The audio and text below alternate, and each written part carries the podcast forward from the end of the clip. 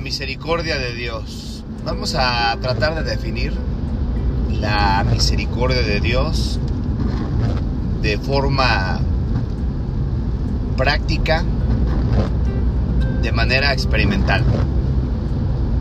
Que muchas veces escuchamos acerca de la misericordia de Dios, pero ¿cómo la podemos nosotros identificar en nuestras vidas?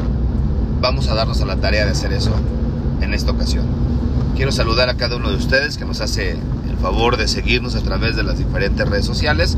Como siempre les, les, les avisamos y les animamos para que nos ayuden a compartir nuestro material y así de esa manera poder llegar a más personas que, igual que cada uno de nosotros, necesita escuchar el mensaje de Dios. Saludos, esto es Tiempo de Reflexión X. El programa de Tiempo de Reflexión X tiene la finalidad de traer reflexiones, pensamientos, pequeños devocionales en los tópicos que vamos proponiendo. Vamos entonces a darnos a la tarea. Entendemos que la misericordia de Dios, en una definición práctica, es cuando Dios no nos da el, el, castigo que merecemos. Vamos a definirlo así. El castigo que merecemos en medio de los actos que hacemos, practicamos, que merecen disciplina de Dios, que merecen castigo de Dios. Y Dios decide no aplicar ningún tipo de disciplina o castigo, sino todo lo contrario. Decide Él manifestar su benignidad, su bondad, su amor. Entonces, nosotros realmente estamos llenos de la misericordia de Dios. Misericordia de Dios, por ejemplo, es que Él nos haya dado a su Hijo Jesús y que su Hijo Jesús haya venido al mundo para morir por nuestros pecados. Jesús no tenía, el Hijo de Dios no tenía ninguna necesidad para venir aquí a la tierra a que nos burláramos de él, a que le escupiéramos el rostro, a que lo golpeáramos, al que a que lo amena, a que lo despreciáramos, a que lo desecháramos, a que lo crucificáramos. Él no tenía ninguna necesidad. Sin embargo, eh, la maldad era tanta en el, en el mundo, en la humanidad, que el Padre pudiendo haber destruido a toda la humanidad, en vez de destruirla o destruirnos, decide Él enviar a su Hijo a la tierra, a morir, por culpa de nuestros pecados, por culpa de nuestras maldades, por culpa de nuestro mal. Eso es misericordia de Dios. No merecíamos que Él mandara a su Hijo. Es una, es una manifestación inexplicable del amor de Dios. Dice el, el, el apóstol Juan en el Evangelio que escribió, que de tal manera amó Dios al mundo que dio a su Hijo unigénito, para que todo aquel que en él cree no se pierda, mas tenga vida eterna. Y fíjense que usa palabras que simple y sencillamente en ese momento el Espíritu Santo lo, lo guió a escribir. Como sabemos, toda la escritura es inspirada por Dios. El Espíritu Santo lo, lo inspiró a escribir de tal manera. O sea que cuando nosotros leemos, porque de tal manera, simplemente no hay palabras para describir, no hay forma de entender. No hay maneras. Es algo profundamente insondiable. El amor de Dios. Y dice, de tal manera amó Dios al mundo que dio a su Hijo unigénito para que todo aquel que en él cree no se pierda, mas tenga vida eterna. Pero de esa manera Dios amó al mundo. Entonces, ahí podemos nosotros ver en la práctica, por medio de nuestro Dios, su misericordia.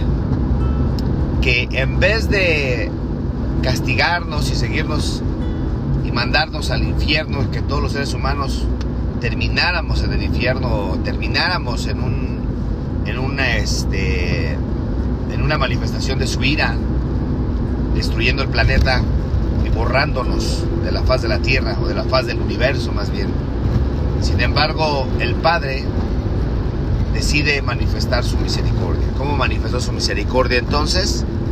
Dándonos a su Hijo. Dice Pablo en la carta a los romanos, el que no escatimó ni a su propio Hijo. O sea, no escatimó para mostrar su amor a nosotros los seres humanos, nuestro Dios, que no escatimó ni a su propio Hijo. No escatimó nada, imagínense esto. Dar un hijo por gente pecadora como tú y como yo, eso es digno de alabanza. Es inexplicable. Pablo decía, quizá alguno se animare a morir por un bueno, por un justo, ¿verdad? Dice, osara morir alguno por un justo. Mas Dios muestra su amor para con nosotros en que siendo aún pecadores, Cristo murió por nosotros.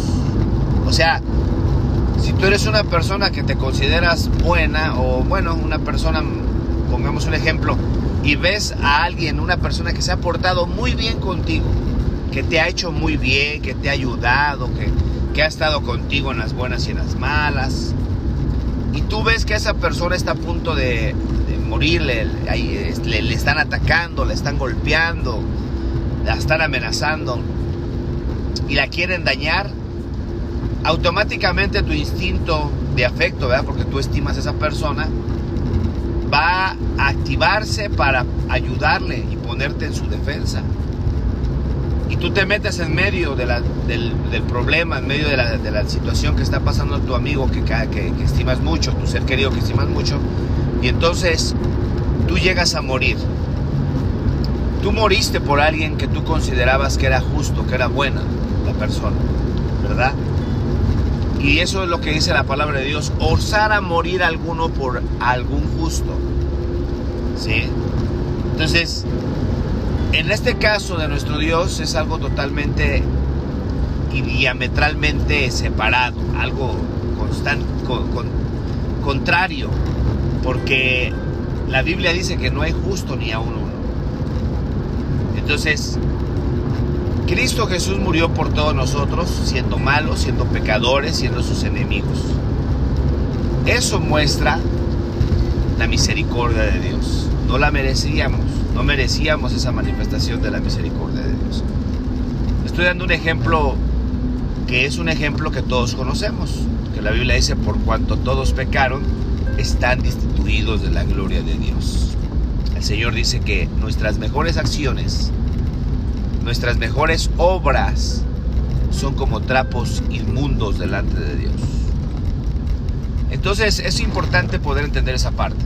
Ahora, ¿cómo nosotros lo podemos, cómo podemos nosotros ver su misericordia en nuestro diario vivir?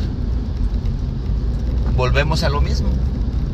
Que hacemos algo que no está bien, que nosotros sabemos perfectamente que no está bien.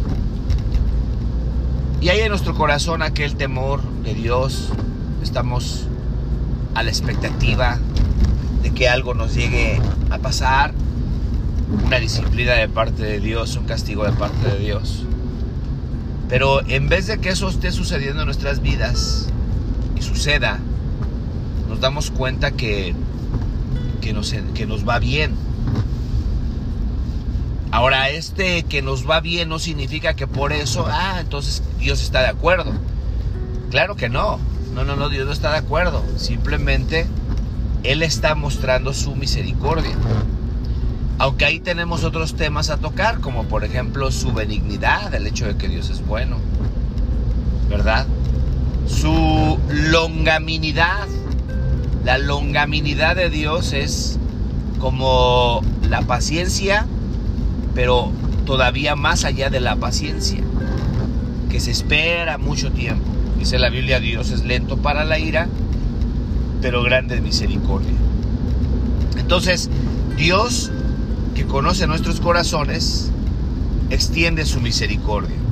Dice la palabra de Dios que las misericordias de Dios son nuevas cada mañana. Cada mañana. Por eso es que debemos nosotros acercarnos. Hay un trono que está revelado en el libro de Hebreos, donde nuestro Dios está sentado, que se conoce como el trono de gracia y de, misericordia. En el libro de Hebreos dice, acerquémonos pues confiadamente al trono de su gracia para hallar gracia y misericordia para el oportuno socorro. Es que bonito saber que hay un trono donde Él nos invita de manera confiada que nos acerquemos a Él y que ahí vamos a hallar gracia y misericordia. Nuevas son cada mañana sus misericordias, por eso debemos de buscarlas, reconocer nuestras maldades, nuestros pecados, nuestros males y venir cada mañana a sus pies y rogarle, Señor, sea tu misericordia sobre mí.